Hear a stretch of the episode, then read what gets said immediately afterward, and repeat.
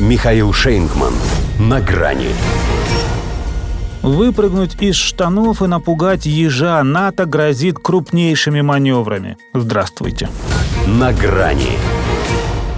И снова крупнейшие после окончания Холодной войны. Хотя у них в последнее время что не военные учения, то самые-самые, и каждый раз чуть ли не последнее и решительное предупреждение России. Если они, подобно тому мальчику-пастушонку, что шутки ради стращал народ волками, хотят усыпить нашу бдительность, то, наверное, не стоило бы им добавлять такой пафосной громкости своим грозным анонсом. Как и выпрыгивать из штанов, чтобы напугать ежа, тем более ощетинившегося уже – но они именно этим и собираются заняться в феврале-марте 2024 как пишет об этом Financial Times, используя реальные географические данные для создания более реалистичных сценариев для войск, проведут маневры в качестве ключевой части демонстрации Москве готовности НАТО к войне. Видимо, не устраивает их больше украинская прокси-тутка. Вот и решили самоудовлетвориться, одержав победу над Россией в одного – ну как в одного? Групповухой, как они любят.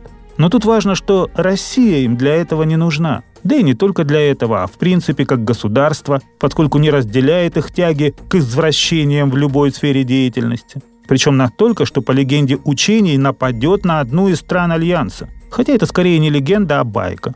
А чтобы русские не узнали, на какую страну они нападут, маневры проведут на территории сразу нескольких – в Прибалтике, Польше и Германии. Вполне себе логичный подбор претендентов на сакральную жертву. В Прибалтике спят и видят, когда мы опять превратим их в витрину Союза. Польша уже устала напрашиваться на очередной раздел. Ну а в Германии, как правило, все и заканчивается. Только не в этот раз. Как бы дают нам понять они своей готовностью задействовать 41 тысячу военных из 32 стран, Швецию тоже посчитали, и более 50 кораблей. А там ведь еще в планах от 500 до 700 боевых вылетов. В общем, по цифрам выглядит вполне себе внушительно.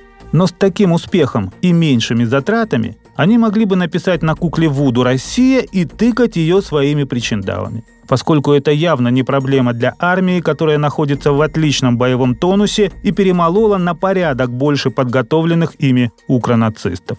Так что там, где они собираются учиться, мы уже преподаем. Пусть не именно там, а в параллельном классе. Точнее, в классе, который им параллелен. Вот и заставляют его прыгать с пятого этажа до последнего ученика. Но тактика-то у него натовская. И техника тоже. Поэтому что мы там не видели? А вот им нашу матчасть уже учить поздно, ибо она обновляется на ходу. Они еще про гиперзвук ничего не поняли. А мы, как сказал на Владимир Путин, уже работаем над иными видами оружия на новых физических принципах. Хотя и тому, что есть, без разницы, насколько у них стойкий защитник.